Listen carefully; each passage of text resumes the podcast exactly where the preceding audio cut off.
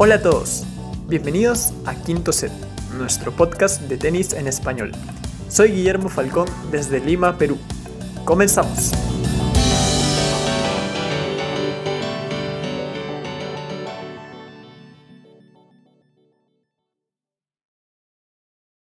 Hola a todos, hola a todas, qué gusto saludarlos y saludarlas. Bienvenidos, bienvenidas a otro episodio más de Quinto Set. Gracias por estar con nosotros, gracias por darle clic al enlace y gracias por escucharnos. Tenemos un episodio bastante interesante, bastante especial, porque evidentemente ya se empiezan a respirar los aires de los Juegos Olímpicos y nosotros, evidentemente, como el tenis va a estar presente, así como lo ha hecho desde 1988 para acá, y bueno, antes, pero después de una pausa muy larga que tuvo el tenis en los Juegos Olímpicos, pues merecía la pena platicar de este escenario, sobre todo por tantas y tantas cosas que se han dado en este escenario de estos Juegos Olímpicos de Tokio, sin ir con más, empezando por la cancelación desde el año pasado y todo lo que ha pasado en más de 12 meses con esta situación. Pero antes de entrar todavía más en el tema, le voy a dar la bienvenida el equipo, esperando no saltarme a nadie, esperando poder mencionarlos a todos y a todas.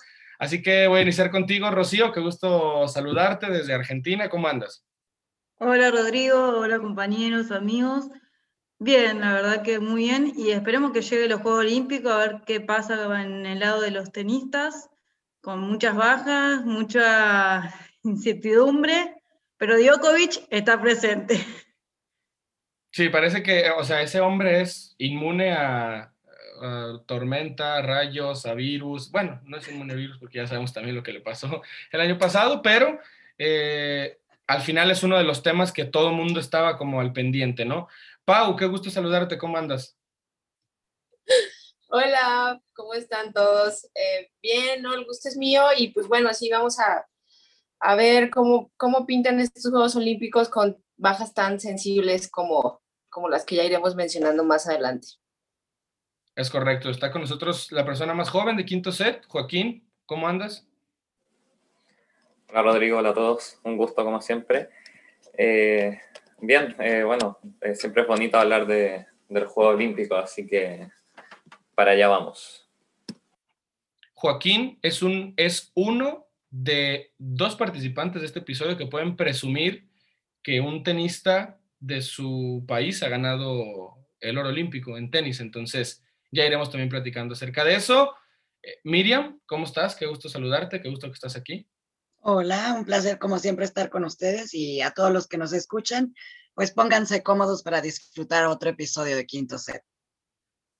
Es correcto, y el otro que puede presumir de tener un deportista de su país en ganar el oro olímpico en el tenis, obviamente en individuales, es nuestro querido vampiro de España, David. ¿Cómo estás, amigo? Hola, ¿qué tal? Muy buenas. Pues bien, la verdad que muy bien. Y nada, ya con ganas de ver los Juegos Olímpicos porque solamente es una vez cada cuatro años y hay que disfrutar de ello. Así que por ello. Y evidentemente también tenemos al hombre más fiel de Perú y de quinto set, don Guillermo. ¿Cómo está? Hola, Rodrigo. Hola, compañeros. Muy contento de compartir un episodio más con ustedes y sobre los Juegos Olímpicos, que se viene una gran cita y hay mucho por analizar. Es correcto, entonces eh, me gustaría, eh, empezando, que, para platicar acerca de cómo esta lista, sin, sin tener que entrar tan a fondo, pero creo que por ahí nos puede dar un mensaje de cómo de repente tenemos como héroes silenciosos, como es mucho de caballos negros, es de repente el, el tenis en los Juegos Olímpicos Quizás en el, las en el último par de ediciones del lado de hombres se podía ver, se podía ver, venir un, un poco, pero antes de repente sí aparecían algunos nombres que, que por ahí no estaban tan en el radar, ¿no? Sobre todo cuando uno piensa como de los mejores jugadores o algo por el estilo. Del lado de las mujeres, sí había sido un poco más regular, de acuerdo a lo que se mostró en el circuito, salvo lo que pasó en el 2016 en Río de Janeiro, creo que esa ha sido una de las grandes sorpresas en los Juegos Olímpicos en cuanto al tenis hablamos. Y eh, recordar que el tenis estuvo ausente de los Juegos Olímpicos durante mucho, mucho tiempo. Básicamente volvió, eh, es un deporte relativamente reciente en los Juegos Olímpicos, volvió en 1988, después creo que de casi 60 años que no se jugaban el tenis en los Juegos Olímpicos. Y bueno, evidentemente por eso no, no aparecerán algunos de los grandes nombres como Borg, como eh, quizás como McEnroe, como Connors, como de esos jugadores que, quizás ya en 1988 les llegó un poco tarde. Obviamente del otro lado no aparecerán ni Margaret Court, ni Billie Jean King, ni Chris Ever, ni nada por el estilo, porque tampoco les tocó en su gran momento y por eso tampoco tienen medallas olímpicas. Pero para hacer un eh, recuento, si me permiten, de cierta manera breve y después podremos entrar un poquito en profundidad si gustan. Del lado de los hombres, yendo de lo más reciente hacia atrás, bueno, tenemos dos oros seguidos de Andy Murray en individuales, en Londres y en Río. Tenemos la medalla de oro de Rafael Nadal, que le gana a Fernando González en Beijing en el 2008. Después de ganarle una semifinal a, Novak Djokovic, tenemos, ahora sí, al señor Nicolás Massú, el entrenador de Dominic Thiem, oro en Atenas, Grecia 2004. Tenemos a el mítico, al mítico Evgeny Kafelnikov en las Olimpiadas de Sydney del 2000, también otro de los oros. Eh, está el señor André Agassi en 1996 y, bueno, Marc Rosset en Barcelona 92 y Miroslav Mesir, buenas noches, nombre de niño héroe eh, checo en 1988. Eh, esos son los hombres ganadores del oro olímpico del 88 hacia acá. Para hablar un poco de las mujeres, está el oro de Mónica Puig en el 2016, Serena Williams en Londres 2012, Elena de Mentieva en el 2008, Justina Nan en el 2004, Venus Williams también presente en Sydney 2000, Lindsay Davenport, una jugadora creo yo de repente un poco infravalorada en el tenis en el 96, también está Jennifer Capriati en el 92 y bueno, evidentemente la, la historia quizás de las historias más importantes en el tenis olímpico, el oro de Steffi Graf en 1988, por lo que representaría después con ese hiper archi mega histórico Golden Slam. Entonces, me gustaría, ¿qué les dicen estos nombres? Que aparezcan algunos y que hay muchos otros que no aparecen. ¿Qué, qué, qué les dice? ¿Qué reflejo sacan un poco de, de lo que son de repente los Juegos Olímpicos en el tenis? Creo que los Juegos Olímpicos siempre son un poco impredecibles, más que un Grand Slam, por ejemplo. El hecho también de jugarse a tres sets influye bastante, puede haber alguna sorpresa siempre. Pasó con Mónica Puig en Río 2016. Eh, lo de Andy Murray también, que de repente en Londres, al ser en Gran Bretaña, sí se esperaba quizá que sea uno de los favoritos, pero en Río, por ejemplo, yo en lo personal no lo veía como, como un gran favorito, pero sorprendió a, a todos. Y creo que también saca a relucir eh, el, el, orgullo de los jugadores representando a su país, ¿no? No tanto algo individual, sino hacerlo por, por su país. Y es lo que muchas veces ha generado que jugadores que de repente a nivel de circuito no sean tan, no logren tan grandes resultados, hayan logrado eh, alguna medalla o siempre estar ahí cerca de la medalla por, ejemplo, Fernando González, Masú, en el caso de Argentina, del Potro, que estuvo tanto en Londres como en Río, siempre ah, ahí cerca, cerca de, lograr una medalla de oro, pero bueno, termina siendo bronce y, la plata. Pero son jugadores que al representar a su país logran alcanzar un, gran nivel por el hecho justamente del orgullo de representar a millones de personas.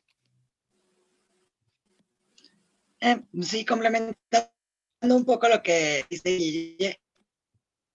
Sí, sí se compite por ahí, pero yo creo que, que es la carta de, un tenista, el ganar el oro olímpico siempre ha tenido un sabor especial, ¿no? Siempre dentro de los grandes slams a ganar y se cuenta la, la, medalla olímpica, ¿no? Siempre tiene, tiene un simbolismo y un peso adicional a lo que es el, el tour de la ATP y bueno, para mí me, parece impresionante y también, por ejemplo, el hecho, a mí la que más me gustó pues fue la de, la de Murray, ¿no? Ganó oro olímpico en casa eh, en ese año maravilloso que tuvo. Pues sí, sí, eh, en lo personal para cada, para cada jugador yo creo que tiene, tiene un sabor especial, es como el plus de, del, del tour. Sí, yo también creo que los Juegos Olímpicos tienen siempre su, su cuota de sorpresa, eh, así como no lo tienen de repente en los Grand Slam, por el lado masculino, por ejemplo. Eh, sí tienen su cuota sorpresa por factores como dijo Guille, de que se juega tres sets, a pesar que la final es a cinco sets, en, masculino por lo menos. Eh, pero el resto del torneo se juega al mejor de tres, puede dar mayor sorpresa.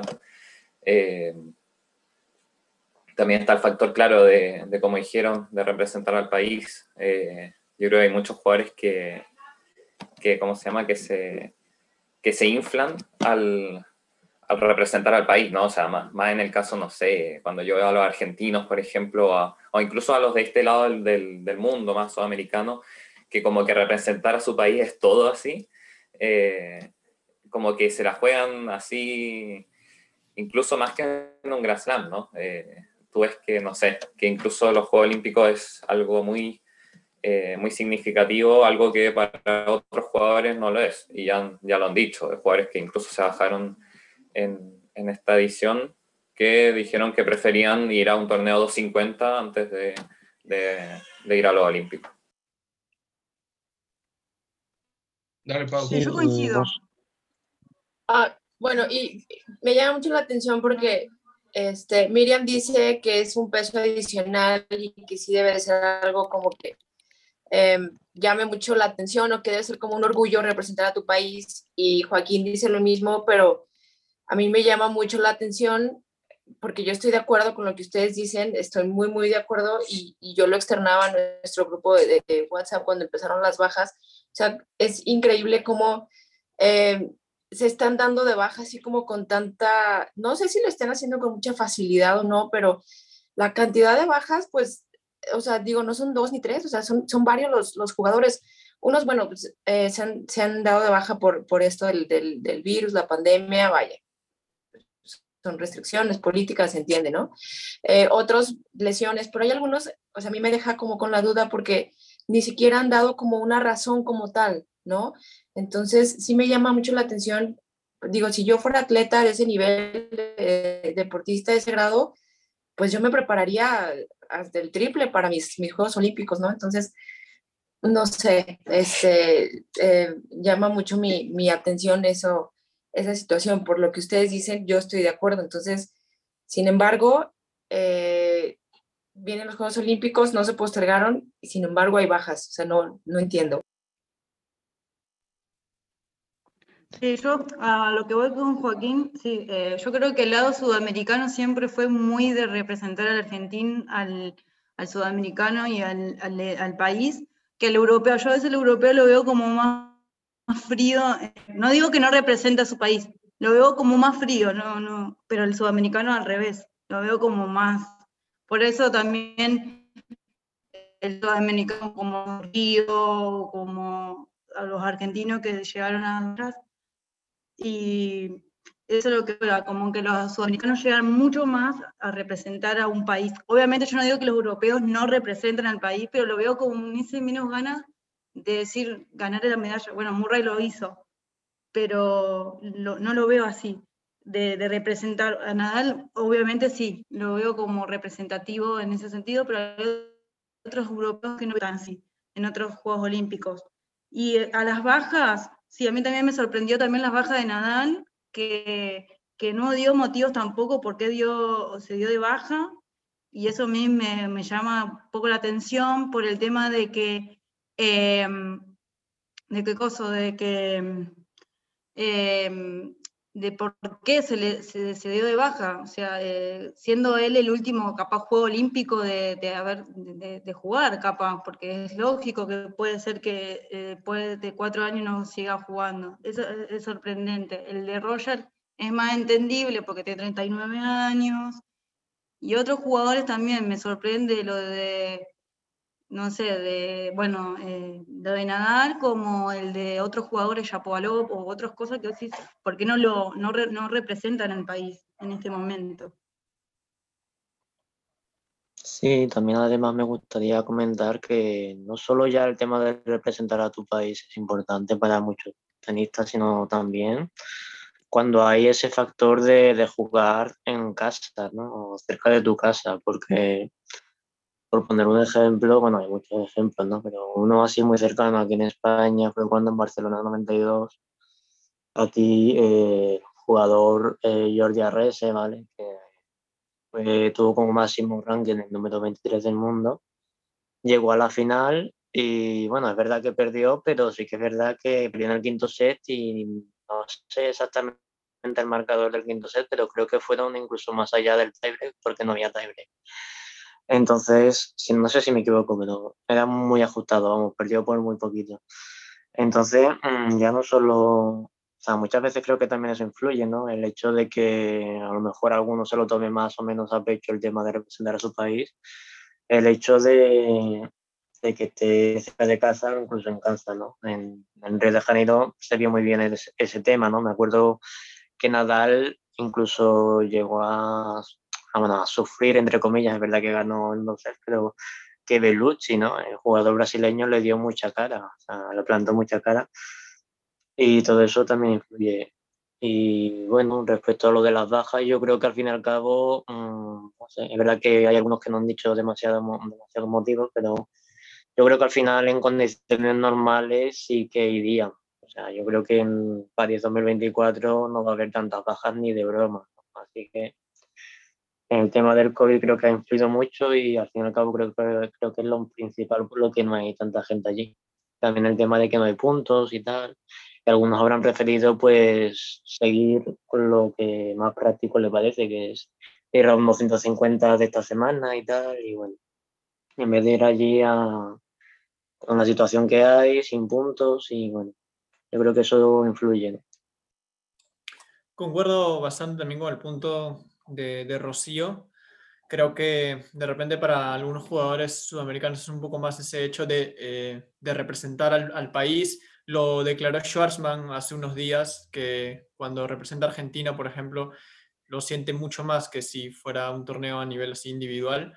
Entonces eso refleja un poco también lo que lo que observamos que Juan Martín del Potro intentó llegar como sea al torneo y no pudo, pero ahí se observa, y no solo del Potro, también Andy Murray manifestando que quería estar y bueno, estará presente finalmente, pero esa forma de repente me hace pensar que los jugadores como Murray, como del Potro, un poco más mmm, antiguos, por, por, así decirlo, ¿no? Bueno, la verdad es que sí son más veteranos, ¿no? Veteranos. veteranos. Tenían un poco más presente ese espíritu olímpico que de repente algunos jugadores de ahora, como Ruth, como Garín, digo estos dos jugadores porque me parece que ellos han decidido por priorizar el calendario, ausentarse de los juegos, pero también el tema de las bajas, como lo ha mencionado David, se debe también quizá a las restricciones por el COVID un poco, por el, por el contexto actual y que no hay un solo motivo para las bajas, porque Nadal, por motivos físicos, ha decidido no estar, el mismo team, Feder, creo que Bourinka también, que venía de una operación, David Goffin. Por decisión propia, me parece que han sido juegos como Sinner, como Shapovalov, mm, bueno, un poco Federico Del Bonis, que venía en buen momento y decidió ausentarse. Otros como Kyrgios por factor público, creo, creo que es el único que ha dicho que es por, por esa parte, ¿no? Que, que no le gusta jugar de repente sin público.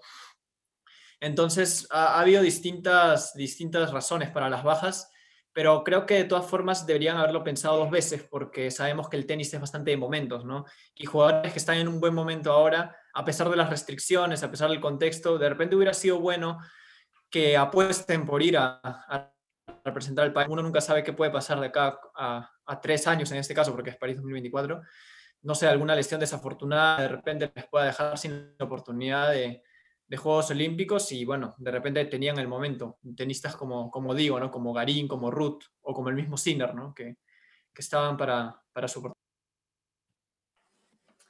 eh, bueno, para no eh, copiar muchas palabras, porque ya lo han dicho casi todo, eh, yo creo que eso, el tema de las bajas, igual, bueno, hay muchos factores. Este año está todo el tema de el tema pandemia, el tema de, de que no hay público, de que muchos deportistas incluso van y les gusta pasearse por las distintas disciplinas, ir a ver a los, a los integrantes del mismo país. Eh, así, sí, hay muchos factores. Eh, quizás, claro, me sorprende eh, de que se bajen jugadores, como dijo Pau, de repente de, que no tengan razón, eh, porque ya hay muchos que han dado positivo, otros que tienen lesión. Eh, otros que, no sé, por ejemplo, que Nadal se baje sin dar razón, yo digo como, bueno, Nadal ganó el oro en singles, ganó el oro en dobles, eh, quizás ya como que no, también no, no le interesa mucho ir. Eh, y por todo este tema de la pandemia también. Y, y, claro, ¿no? Em, también yo me pregunto si es que los Juegos Olímpicos en el tenis tendrán tanto valor como en otras disciplinas. Yo creo que no mucho. Eh, hay otras disciplinas que los Juegos Olímpicos son todo, ¿no? quizá en el tenis nunca se ha puesto tanto, tanto énfasis eh, como en otros deportes. Pero eso, yo creo que, claro, en, esta, en este año los factores de, de las bajas son muchos y quizá como dijo David, en 2024 eh, no, no hayan tantas porque ya todo esté un poco más normalizado. Pues sí, así es. Lo de, lo de las bajas es un caso muy triste también en, por el lado de la WTA, Kenning, Williams, Halep podemos seguir la lista, es enorme. Yo creo que es más fácil nombrar a los que van que a los que no van. Es una lista interminable, pero pues no todo es malo. Vamos a empezar a ver un poco el, el lado positivo, ¿no? Es, siempre es un evento que, que, pasa cada cuatro años, que es a nivel mundial y, y ese, ese es mi punto, ¿no? También en el lado curricular tiene, tiene mucho valor, yo creo, muy sentimental para, para los que vayan, para los que los que triunfan tienen un sabor especial y bueno, pues se puede también este, destacar, por ejemplo, el regreso, ¿no? De, de Osaka, que va a ser, eh, va a ser en casa, va a ser favorita. Esperemos que todo esto, pues también le ayude, ¿no? Todo, siempre, siempre se va a extrañar el público, que es un factor que levanta el ánimo a cualquier jugador, pero pues bueno, es bueno saber que, que Osaka va a estar en casa y yo creo que le, que le va a servir bastante, ¿no? Para, para reactivarse. También, bueno, otro evento que Kiki Bertens eh, anunció que es el último torneo y que con esto se, se retira. Yo creo que qué forma tan simbólica, ¿no? Y, este, de dejar huella para, para hacer tu retiro en, en, unos Juegos Olímpicos. No sé ustedes qué opinen, que a mí me, me emociona así las bajas y los nombres, pues pues también emociona ver ya a toda la chaviza que va a quedar, a ver qué, qué cara le ponen a Djokovic y, y, qué sorpresas nos da este Djokovic a tres sets contra toda la chaviza que va. Digo, y yo pienso que todas estas bajas le dejaron el camino abierto a los rusos. Yo estoy viendo una medalla de oro rusa, yo no sé, eh, hay bastantes. Se bajó Berretini, se bajó Cine por el lado de los italianos, que yo creo que, que los italianos y los rusos traían mucho, mucho que, que pelear en este campo y los rusos están quedando arriba.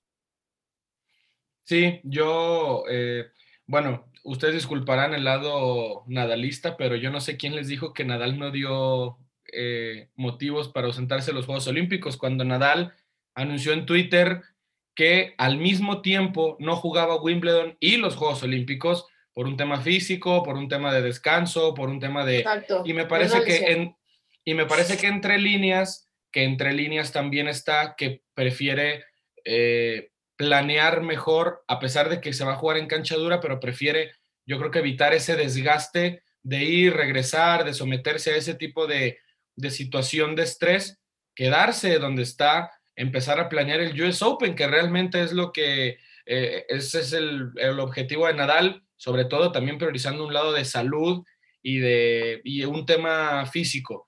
Ahora, lo que yo eh, también me pasaba por la mente mientras los escuchaba, que sí, que sí hay jugadores que se nota cómo quieren representar al país, completamente de acuerdo con Rocío. No es por decir que los europeos no, pero es como que más característico de, de los sudamericanos y creo que por eso pesó tanto la ausencia de Garín y por eso mucha gente se lo tomó mal.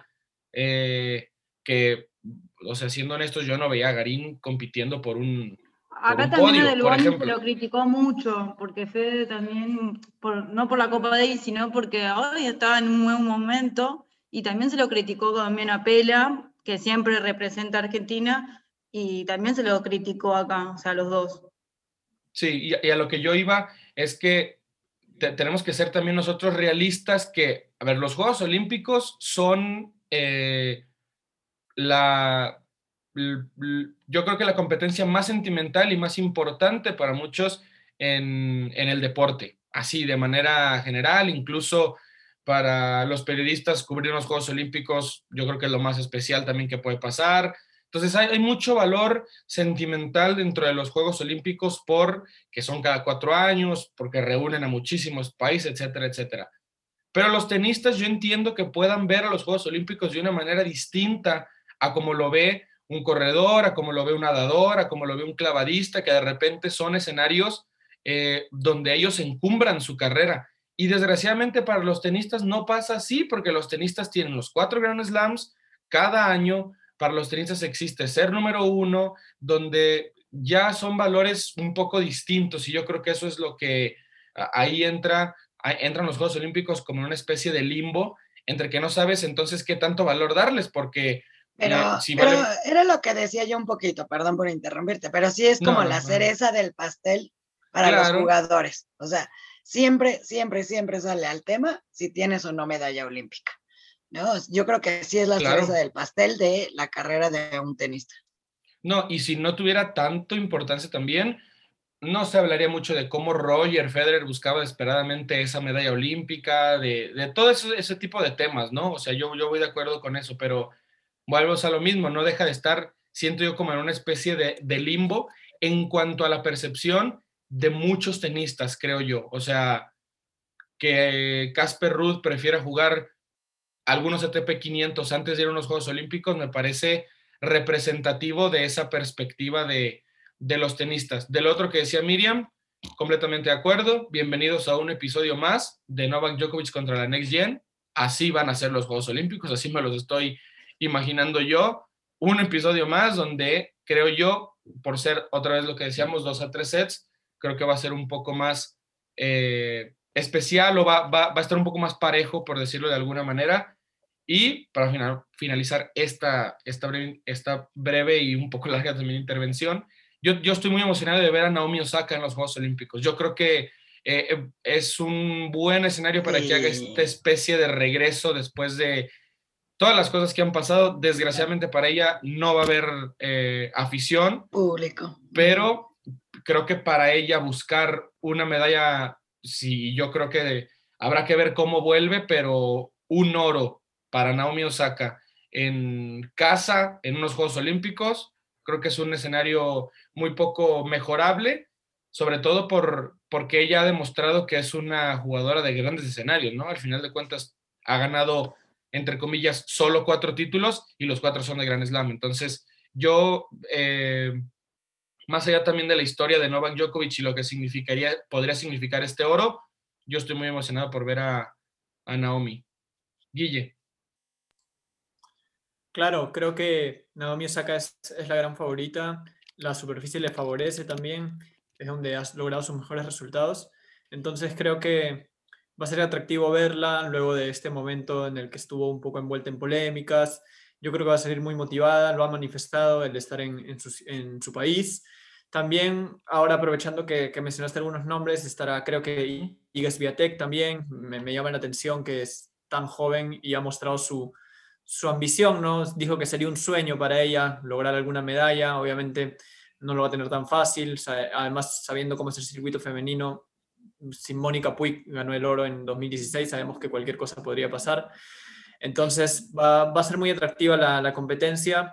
También llega de ganar un título esta semana Barbora Krejcikova, creo que República Checa es la más fuerte, la que llega mejor, porque está Kevitova también, está Pliskova, pero creo que Krejcikova y bueno, Pliskova con la final de Wimbledon llegan en buen momento, también van a ser jugadoras a tomar en cuenta. Entonces también, si bien ahora en, en, el, como has dicho Rodrigo, es, en el ATP contra la Next Gen, creo que en el circuito femenino hay muchas jugadoras en quienes podemos tomar en cuenta, que va a ser una gran competencia, entonces creo que en el lado femenino va a estar muy bueno el, el cuadro cuando se define y también los partidos.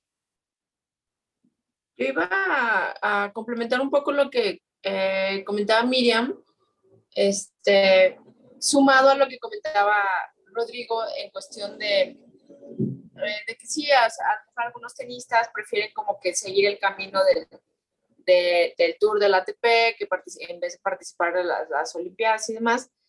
A lo mejor mi comentario ya viene un poco tarde, pero este, porque ya brincamos a otros.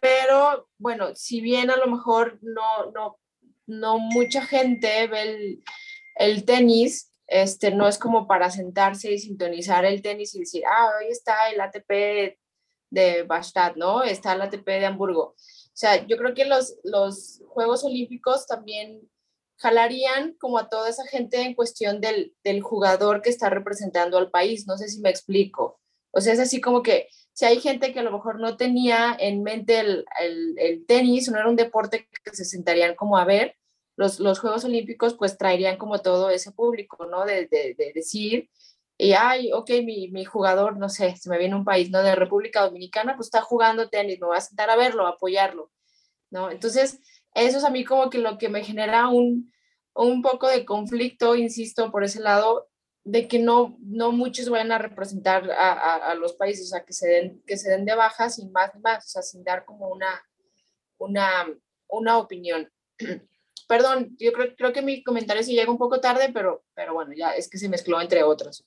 No, sí, es que es, es, es apelar al nacionalismo a final de cuentas y además creo yo Exacto. porque yo creo, a ver, ¿qué daríamos eh, Miriam, Pau y yo por ver a, a un mexicano jugar en un, en un individuales en Juegos Olímpicos, por ejemplo? No sé cuántas décadas claro. tengan que pasar, ojalá que pocos años. Eh, sí, caray. Bueno, va, va, bueno, van a estar Renata Sarazú y Juliana Olmos compitiendo en el dobles, ojalá haya posibilidad de algo por ahí, pero sí. de repente sí, como que cuando, cuando te pones a pensar en estos escenarios, eh, lo ves como de, por ejemplo, lo aprovechan ellos que pueden, ¿no? Y, y des, también desde el lado, un poco desde el lado espectador, fanático o algo por el estilo, pues sí te gustaría ver a tu, a tu, a tu representante como tal, porque además es el discurso uh -huh. que, se, que se maneja, ¿no? Que, que no voy a jugar yo, va a jugar todo el país y cosas así, ¿no? O sea, es mucho como este discurso nacionalista al final. Y está padre ver a los jugadores, además, más allá del patrocinio que traigan, jugar con la bandera del país, a mí sí me parece algo especial, que es como un poco lo que decía Miriam de, de, de todo este lado sentimental también que traen los Juegos Olímpicos. ¿Qué más, Miriam? Sí, bueno, yo nada más, este, pues a mí lo que me llama la atención es, son las edades, ¿no? Sí hay que tomar en cuenta que un Shapovalov, un Sinner, un Garín, eh, se pueden dar, digamos, el lujo de no asistir a estos Juegos Olímpicos porque tienen una carrera muy larga todavía, son, son muy jóvenes, pero que un Federer, un Nadal, un Kyrgios, bueno, Kyrgios todavía, todavía pasa, pero del Potro, va brinca, todas estas personas ya por cuestiones de edad eh, pueden tomar en cuenta que quizás sean sus últimos Juegos Olímpicos, ¿no? Puede ser su última oportunidad ya. Ya cuatro años más de carrera, no le veo yo muy claros a, a Federer, por ejemplo, ¿no? Nadal, pues no sé, no sé, este año quizás sí, sí se le fue su, su oportunidad, él ya, ya tiene su, su medalla y tal vez tenga la conciencia tranquila, pero pues va brinca además, del potro, perdón, todo esto por, al, por la y edad. Además, no, el potro igual así puede tener chance ha todavía. Ha sido abanderado dos veces, entonces, sí, sí, sí. Eh, pues a lo mejor ahí. Pero yo sí, yo sí entiendo que, por ejemplo, un cine de, de 19 años, pues se pueda dar el lujo de faltar a estos juegos que son complicados en sí, ¿no? El público, la pandemia, claro. el traslado, tomar en cuenta que viene la temporada de, de pista dura ya en, en, América y todo el jet lag, supongo que sí, sí ha de ser un proceso difícil, ¿no?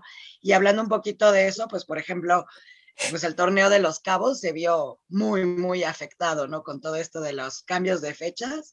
Pues acá en México tenemos eh, importantes y yo creo que uno de ellos, eh, si no es que el que más entre se pelea con Acapulco, pues es el de los cabos, que era el inicio de la temporada de pista dura en América y, y se encimó, ¿no? Con, con las fechas y, y, pues yo creo que el, el cuadro, si todos los que decidieron no irse para, para arriesgarse en las Olimpiadas, pues vinieron a caer acá a empezar la temporada en Los Cabos, ¿no? Tenemos sobre todo a los, pues los que más llaman la atención son los estadounidenses, pero pues sí, el, las edades, eh, las fechas, to, todo es, es todo mal, ahora sí que como dirían por ahí, todo mal con las Olimpiadas, la verdad, es como una necedad, ni, ni, siquiera en Japón querían que se hicieran, o sea, la, todo mal para mí, la verdad.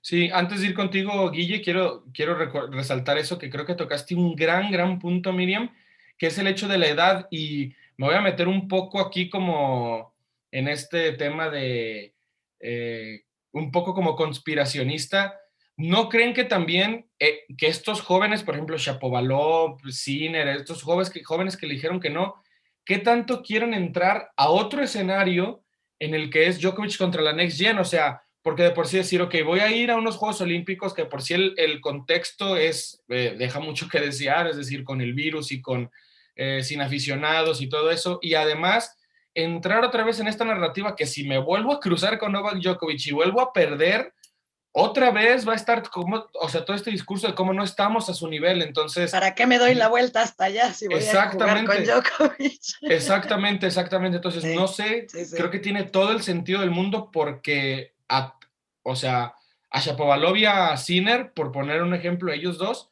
fácil les, les, quedan dos o incluso hasta tres Juegos Olímpicos más, o sea, en los que pueden llegar incluso en muchas mejores condiciones, ya sin algunos veteranos que siempre es como la, la no hay que decir la pierna en el zapato, sino como el poste a la mitad del camino, o sea, de que entonces yo creo que quizás no lo había reflexionado tanto, pero creo que también puede pasar mucho por ahí, o sea, ese tema de las ausencias, o sea, al final te estás, estás sustentando en unos Juegos Olímpicos que están en un contexto nada favorable, o sea, para ti como deportista, entonces, no, no quiero decir que se justifica al 100%, cada quien sabrá, pero pero creo que también va por ese lado. Guille. Claro, claro, creo que se entiende también por esa parte.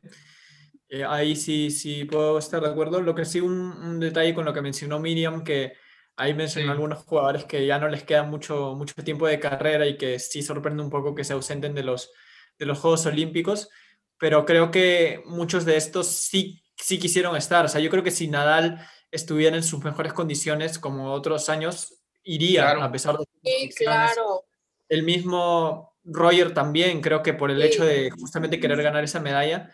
Y bueno, ni qué decir del Potro, que en sus redes siempre manifestaba ese deseo, ¿no? De, de jugar. de Potro por edad puede llegar a jugar en París, pero el físico no le va a dar. Claro, muy difícil. Sí, es muy difícil. Entonces, solo, sí, solo, solo mencionar eso, ¿no? Que de repente yo creo que estos jugadores sí, sí, si tuvieran la oportunidad de elegir, sí estarían, ¿no? Yo creo que sus bajas han sido por temas físicos y más son los, los que han decidido por temas de contexto, quizás han sido un poco más los jóvenes o de repente otros jugadores como Roberto Bautista, por ejemplo, que ya no tienen quizá tanta esa aspiración de, o ese espíritu de, ir a, por la medalla olímpica. Entonces ahí hay, como mencioné, no hay distintos motivos para, para las ausencias que se han presentado. O sea, yo creo que también es eso, ¿no? Eh, es como factor físico y factor contexto, porque yo creo que también Nadal con un factor de que ya 100% público, eh, todo bien, todo normal, eh, quizás hubiera ido, no sé. Eh, y, claro, y, claro, como dice Guille, o sea, hay jugadores que les quedará menos de carrera o, o, más, y bueno, también por ahí puede, puede haber un, un factor importante. ¿Y Serena, eh, Serena, Williams por qué se dio de baja? Serena no va, incluso eh, eh, ella sí es, una, es, un, es un caso un poco más polémico porque incluso cuando declaró que no jugaba, literal, no, sé, no recuerdo si lo hizo como una rueda de prensa o algo por el estilo, pero literal dijo, hay muchas razones por, la que, por las que no quiero ir, ahorita no quiero hablar de ellas, quizás después. Y gracias y perdón y, y bye. Entonces, Em, Muchas razones, pero no, no dio ninguna. Ahí sí que no hay, o sea, no hay ninguna eh, razón clara que haya manifestado. Yo quiero pensar que, a ver, imaginando en Serena Williams, otra vez, es un contexto muy complicado por el tema de la pandemia, por el tema de, o sea, del virus, las restricciones que va a tener. Sabemos la relación que evidentemente y la posición de Serena Williams como mamá, entonces quizás el hecho de que obviamente no iba a poder estar con su hija, que no iba a poder, eh, poder mantener esta relación allá en Tokio, creo, yo me imagino, evidentemente hablo desde, desde el imaginario, que es una de las principales situaciones por las cuales no va. O sea, al final, ausentarte, de, ausentarte de tu hija tanto tiempo para viajar a lejos, porque supongo que obviamente se estarán preparando también para ya esta gira norteamericana y todo eso. Ajá, entonces estar tan ausente de tu hija en un escenario nada favorable, pues te lo ahorras, ¿no? Además, digo, ya saben lo que pienso yo de Serena Williams. Serena Williams tiene uno en individuales, tres en el dobles. no es como Sí. que le, le quede algo por hacer Sí, demostrar en Iba esa a justa, lo, entonces a lo mismo, ¿no? De, de la edad, pues tal vez sean los últimos que seguramente sí. podía jugar, Bien. pero pues también ya, ya sanó karma y ya tiene sus medallas olímpicas, Sí. así es que por esa parte estará tranquila y sí, la circunstancia es muy mala para, para los jugadores realmente ir a, ir a Tokio. David, Sí, yo creo que también puede ser que al fin y al cabo allá como que le duela, ¿no? Hablar de esto porque Ajá. creo que ella siempre ha sido muy, bueno, siempre ha estado muy bien en los Juegos Olímpicos, tendrá muy buenos recuerdos y tal.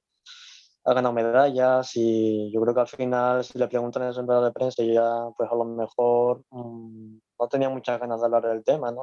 Quizás sea la única referencia que se tenga, pero bueno, eh, también me imagino que será un poco por ahí porque no, o sea, le- a lo mejor le duele un poco el tema de no ir y tal, no le conviene y, y quizá por eso no, no, no hable mucho.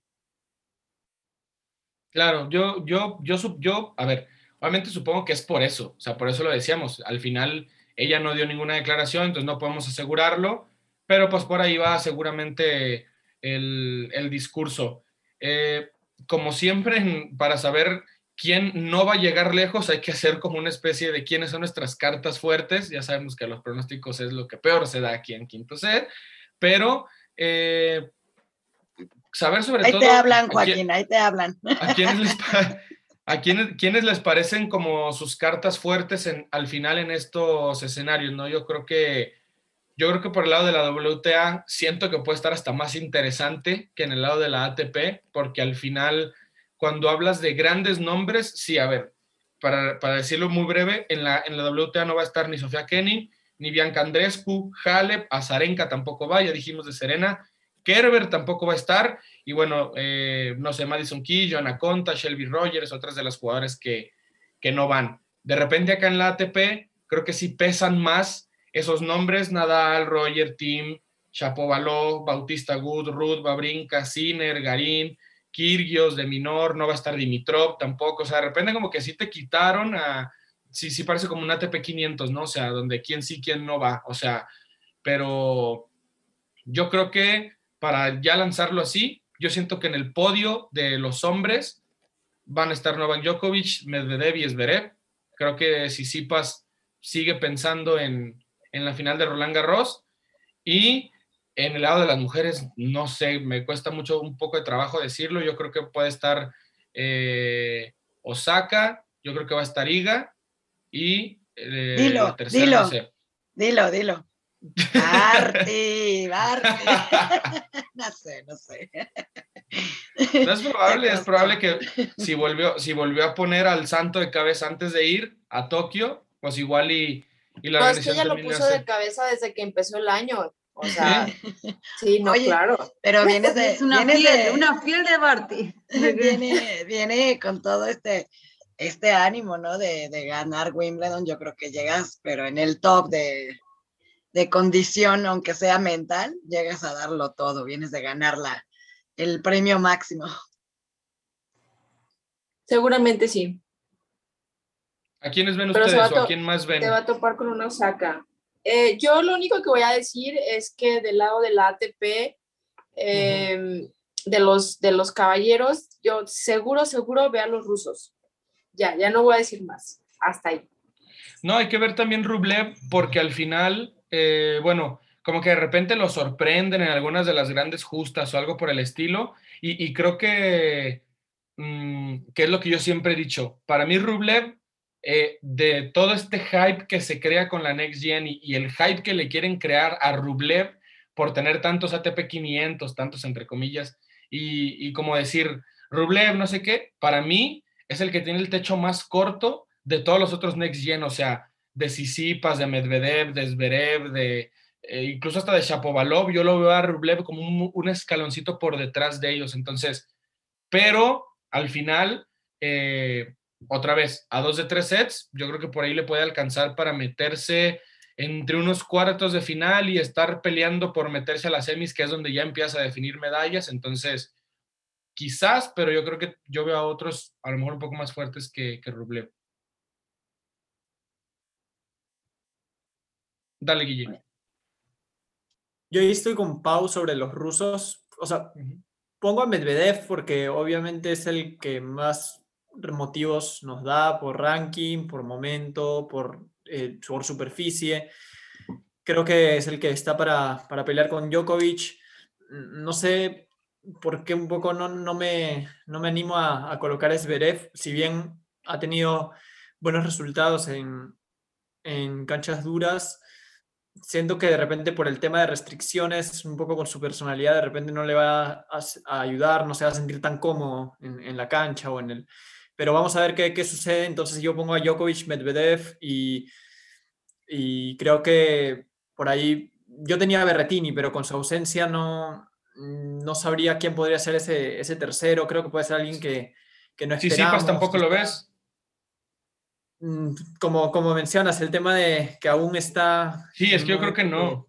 Que, no, no lo veo llegando tan, tan lejos, que de repente cuartos de final podría ser. Pero, pero bueno, voy a poner a Medvedev y Rublev, porque justamente también va con, con menos presión y creo que el hecho de... He visto también la convivencia de los rusos, está siendo bastante amigable, está con Karatsev, Kachanov y también las tenistas de, de Rusia, que si no me equivoco está Kudermetova y por ahí alguna otra más entonces se ve que están en un ambiente agradable entre ellos. Creo que eso también les va a ayudar bastante a, lidiar con todas estas restricciones y por eso los veo, los veo bien. Incluso Karatsev puede hacer algo. Ya en, Australia sorprendió, de repente sorprenda o de repente puede eliminar algún favorito. Y ya para cerrar un poco esta intervención, en el lado femenino veo a Osaka, Zabalenka y Krejcikova en mis tres jugadoras que, que puedo, las veo arriba. Fíjate, Guille, perdón, David, antes de ir contigo, que Zabalenka era el nombre que como que quise aventar en el, en el podio también, pero me la reservé por, eh, no sé, como que ya hemos hablado de Zabalenka, como el lado de la cabeza, ¿no? O sea, de, de no sé qué tanto le vaya a jugar bien o mal este escenario, pero, pero sí, yo también veo a Zabalenka y no se me hace mal tirada lo que dice de los rusos y lo que decía Pau también. Sí puedo ver una semifinal eh, Rublev-Medvedev clarita, o sea, en los Juegos Olímpicos, yo creo que sí se da. Eh, David. Eh, sí, yo lo único que, bueno, no voy a distar mucho de lo que habéis dicho, ¿no? Pero yo sí que veo eh, que realmente eh, lo único que no veo demasiado claro es un poco la medalla de bronce. La medalla de bronce creo que quizá va a estar muy disputada y, hombre, decimos aquí es BD o Rublev, pero bueno, yo creo que al final va a ser muy interesante ver un poco esa última plaza porque yo creo que hay mucha puede haber mucha competencia. No creo yo que haya tres favoritos, no que haya un podio, ¿no?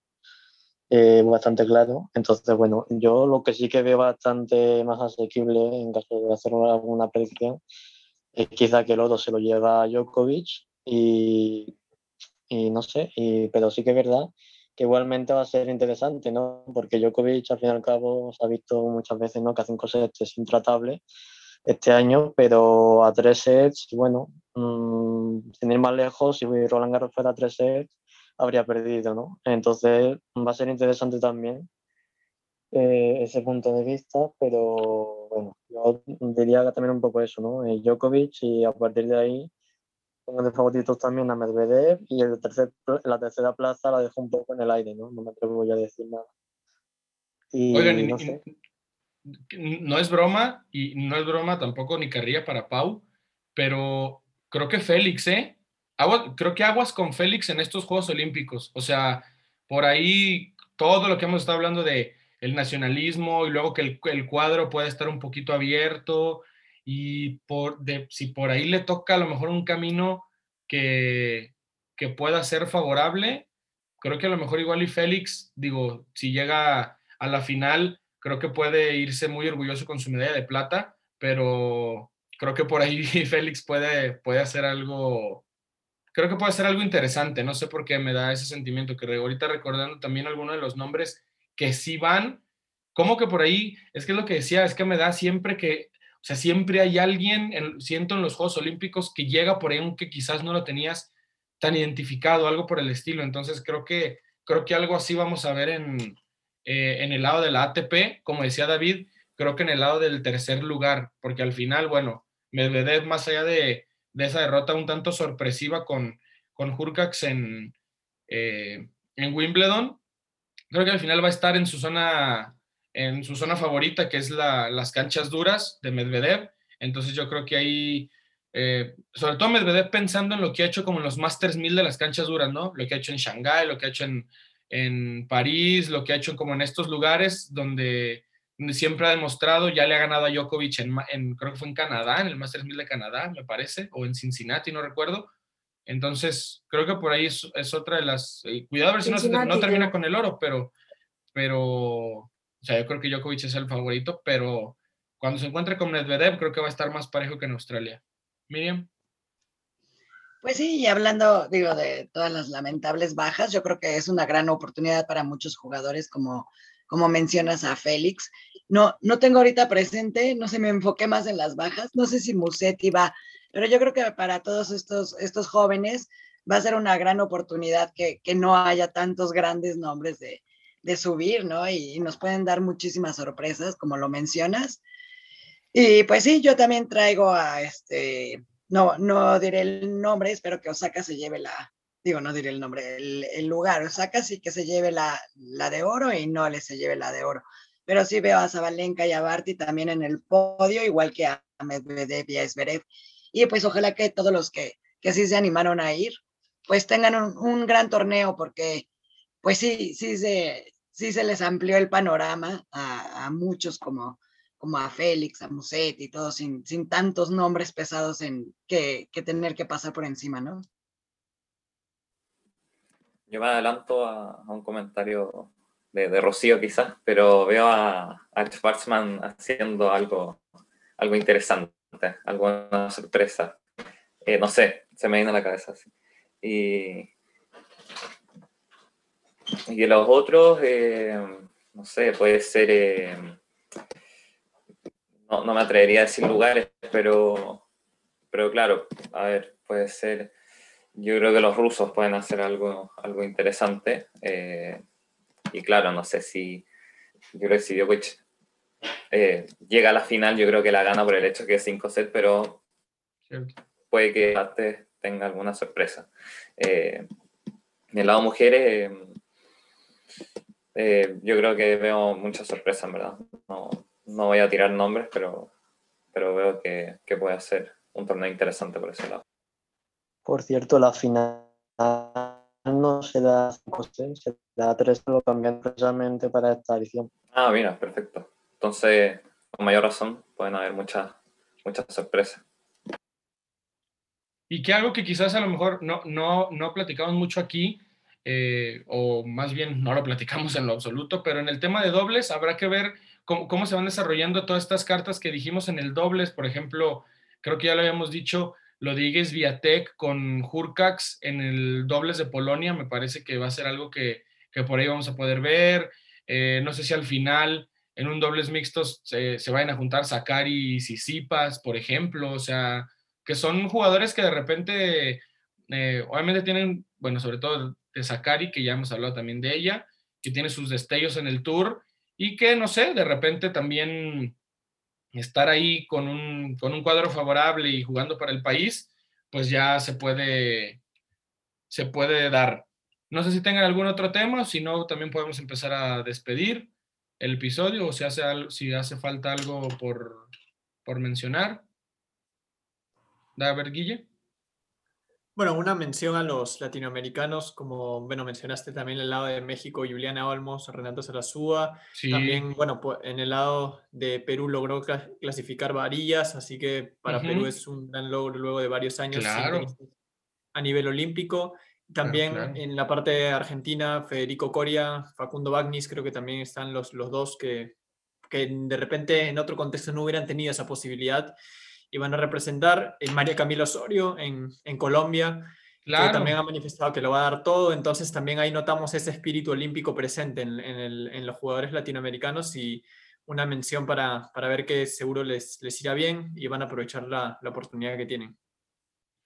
Sí, obviamente ya lo iremos viendo cómo, eh, cómo avanza que, que, platicando por ahí con un, eh, con un psicólogo deportivo en el trabajo, como de una manera muy breve, nos decía que hay, bueno, que ellos identifican como dos tipos de deportistas, aquellos a los que sí necesitan como esta vitalidad, creo que le llaman el hecho de que haya aficionados y cómo esa vitalidad es, sí, es, es muy importante para su rendimiento. Hablamos obviamente de, de grandes estrellas, de grandes favoritos, y cómo el hecho de que no haya público favorece pero totalmente a toda esta serie de underdogs que se les llama, ¿no? Que están siempre como, como a la espera de dar una sorpresa. Entonces, yo creo que más allá de, los pronósticos y de los que parezcan claros que, que, pueden ser los favoritos, si de por sí decimos que en los Juegos Olímpicos hay sorpresas, yo creo que en estos puede haber todavía, todavía más. Pero bueno, no podemos dejar de, hablar de o de no hablar de los Juegos Olímpicos, así que sobre todo para ir calentando motores, seguramente para cuando volvamos a hacer nuestro próximo episodio,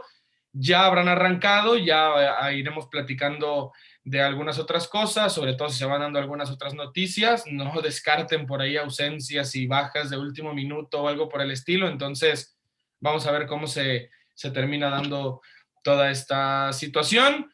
Eh, comentarios finales y para despedirlos también, amigos y, amigas. Eh, David, gracias por haberte pasado por, por Quinto Set. Bueno, pues un placer como siempre y bueno, con ganas ¿no? de que ya empiecen los juegos para ver un episodio más de, historia del tenis, ¿no? como siempre, que Juegos Olímpicos y nada, y que gane el mejor. Correcto. Rocío, gracias por, por haberte pasado y mucha fuerza a los argentinos porque se me hace que sí la van a necesitar en el tenis porque no, no, digo nada, porque el juego olímpico siempre pasa algo. Eh, no, eh, sí, obviamente voy a alentar a mis, a mis jugadores, eh, bueno, a mis jugadores, a mí, que me representan como argentinos. Claro. bueno, Nadia Podroska, que es la única argentina que nos representa. Cuidado con Nadia, es cierto. Yo no dije nada porque no puedo, es como que los Juegos Olímpicos siempre pasa algo y puede haber un argentino que puede llegar a cuarto o a semis. No te digo una medalla en este momento porque es difícil. Sí. Eh, pero que pueden pelear Diego Schwarman hasta un cuarto o semifinal puede pasar. Eh, nada, disfrutar los Juegos Olímpicos, eh, la verdad, más allá de que también disfrutemos del tenis, disfrutemos de otras disciplinas que nunca se ve, que es lo más lindo de los Juegos Olímpicos para mí. Correcto. Pau, muchas gracias por haber estado también en este episodio. No, hombre, no, al contrario, eh, es, fue un episodio como muy, pues tranquilo, se puede decir como muy reflexivo, por obviamente bajo las, las circunstancias, ¿no? Y si bien las Olimpiadas son bonitas, pero bueno, no se van a llevar a cabo como, como a una le gustaría que se llevaran a cabo, ¿no? Y, y pues sí, yo nada más opto por mencionar a los rusos en el, en el podio, no quiero salar a ninguno del, del, del, que le voy. Este, entonces yo me limito nada más a, a dejar ahí a, a, a los rusos en, en, el podio, nada más. Y nada, muchas gracias a ustedes. No, y si quieres salar a alguien, di que Novak Djokovic gana la medalla de oro. Digo, una de esas pega y, y a lo mejor no la pasamos bien más. Bueno, entonces ese sí, ese sí lo voy a salar. Entonces, veo nada más porque no, nada más porque no está Homero, ¿eh? Digamos todo, que no Pero te va el oro, que gana el oro, que gana el Con razón había estado, con razón había estado tan tranquilo este episodio, con razón me la estaba pasando tan bien y no daba por qué y no daba con qué. y ahorita ya que lo dijo Homero. Miriam, ya que- Besos, Homero. Saludos Claro que donde sí. estés. Sí, de hecho, de hecho sí me mandó un mensaje ahorita y me dijo, salúdamelos a todos. Entonces, manda saludos, Homero. Este, está en el aeropuerto allá en Panamá. Y pues ya. Ah, Pero sí, ya, ya lo salamos, entonces ya, este, sí, ya. Quiero salar al señor Novak Djokovic, por no favor. quiero que aparezca un del potro que, lo, que, lo, que le juegue como en el 2016, a que lo bailó. Que lo diga David para que se cumpla. Saladísimo, Bueno, yo- listo. Yo antes he dicho que para mí Djokovic va a ser campeón. O sea, yo solo he dicho eso. Ahí está, la vez el más salado de todos. Sí, sí, pero, pero Djokovic, eh, bueno, lo dicen un poco porque soy muy gafe, ¿no? Para el que no lo sepa, por si no me escucha, pero yo, yo a Djokovic no lo he gafado en mi vida, ¿vale? O sea, lo he intentado y no, no hay manera. Lo he intentado. Voy a intentar que Sí, la va a cumplir algún día. Voy a intentar, nunca dejes. Sigue intentando, por favor. Olvidamos decir al te principio, olvidamos decir al principio que Djokovic era, hasta- era inmune incluso hasta los comentarios de David. Pero bueno, Miriam, gracias por estar, gracias por darte vuelta a quinta sed otra vez. No, gracias a ustedes, un placer como siempre. Yo estoy emocionada, siempre me emocionan las Olimpiadas, estas en un contexto muy, muy especial que yo creo que van a dejar huella principalmente por eso. Este, pero pues siempre, siempre es la emoción, yo creo que, que alrededor del mundo de, de, este evento. También damos como inaugurada ya la temporada de pista dura que viene muy fuerte y pues como mexicana también recordarles de, del evento de Los Cabos que también sufre todo todo este cambio de fechas, todo el evento sin público, van a estrenar un estadio, un estadio increíble en México y lamentablemente va a estar vacío, pero pues bueno, también darse una vuelta siempre para, para ver los torneos, yo sé que es un 250, pero pues no puedo dejar de, de hacerle promoción a los eventos que se llevan a cabo en mi país. ¿Sale? Un beso y los vemos aquí, esperamos que, que acertemos todos ahora sí en nuestras predicciones. Hay favoritos, pero las sorpresas para los Olímpicos vienen y vienen con todo. Es correcto. Ahorita que, que lo dijo Miriam, si mal no recuerdo, a, a, quien a veces le tocaba esa mala suerte del torneo, era creo que el Masters 1000 de Canadá, que por ahí casi siempre se cruzaba con los, con los tenistas que tenían que decidir entre ir allá o a lo mejor priorizar un poco quedarse, algo por el estilo. Entonces, pues bueno, ahora le va a tocar el abierto de los cabos, pero que va a tener, va a tener sus figuras. Creo que en, en los cabos va Taylor Fritz, creo que va Dimitrov, creo que no, no va a estar tan. Sí, va Dimitrov. No va a estar tan va triste. Isner, va Fritz, va Manarino, que tanto le gusta a Pau. Tanto, sí. Pela, Anderson, ya los veteranos, Query. Está interesante, no, no como otros años, pero sí, no, no deja de ser interesante ya lo que es la preparación para entrar de lleno a, al, a rematar la temporada con USA Open y este y también muy interesante ver la, la historia de, de, Djokovic en este 2021 cómo se sigue sí. escribiendo no lo que viene ah, ya los hablamos ya los hablamos ya los Sí. pero Ah, siempre favor. siempre es interesante no que, que, que gane el ¿cómo se llama? El Golden Slam, Golden ¿no? Slam, es- sí. ajá. No, no, sí, no, Sí, va a ser no. interesante y puede ser histórico, ¿no? Que, que Ah, nos bueno. toque No, ver un Golden favor. Slam. No, A buen año estar, estar, perdón, Rodri, pero estar aguantando la Nole Fam es peor que estar a- aguantando a los, a los fedales. Entonces, no, por favor, no. Somos más tranquilos. A buen año se, a buen año se nos ocurrió hacer un podcast para hablar de Novak Djokovic todo el año, pero bueno. Guille, gracias por estar con nosotros, como siempre. Muchas gracias, Rodrigo. Muchas gracias, compañeros, por este bonito episodio sobre los Juegos Olímpicos. Yo para cerrar como comentario final que espero que no se pierda en el tenis la importancia de los Juegos Olímpicos. ¿no? Espero que la mayoría de bajas hayan sido por contexto más que por no tomarle relevancia a lo que significan unos Juegos Olímpicos para el deporte. Espero que sea así y que de repente en los próximos Juegos Olímpicos sí veamos un cuadro con la mayor cantidad de figuras posibles. Solo eso y seguramente vamos igual a disfrutar de mucho gran tenis en, este, en estos Juegos Olímpicos, tanto en, en el lado masculino como femenino. Así que solo nos queda disfrutar de estas. Así es, pues ya vienen los Juegos Olímpicos, ya hay que estar atentos a ver todo lo que pasa. Evidentemente que nosotros en el tenis, pero pues es la cita más importante, sobre todo con muchos más deportes. Entonces hay que pasarla bien en estos Juegos Olímpicos. Ojalá que, que no decepcionen de todos modos del lado de, del tenis. Creo que hay figuras, más allá de que las bajas son las que más suenan, hay figuras que por ahí de todos modos van a estar presentes y que van a, van a dar mucho de qué hablar. Gracias a todos y gracias a todas, como siempre, por escucharnos, por dejarnos llegar a bocinas, audífonos, a la radio, en, en el carro, donde sea que nos escucharon, ya sea en una sola exhibición o, o, a, o a días sin intereses, vamos a decirlo así. Gracias por hacerlo y ojalá se le hayan pasado bien escuchándonos y al menos casi tanto como nosotros lo hacemos siempre grabando. Gracias a todos, gracias a todas, un abrazo fuerte de parte de todos los que hacemos este episodio. Esto fue Quinto Set.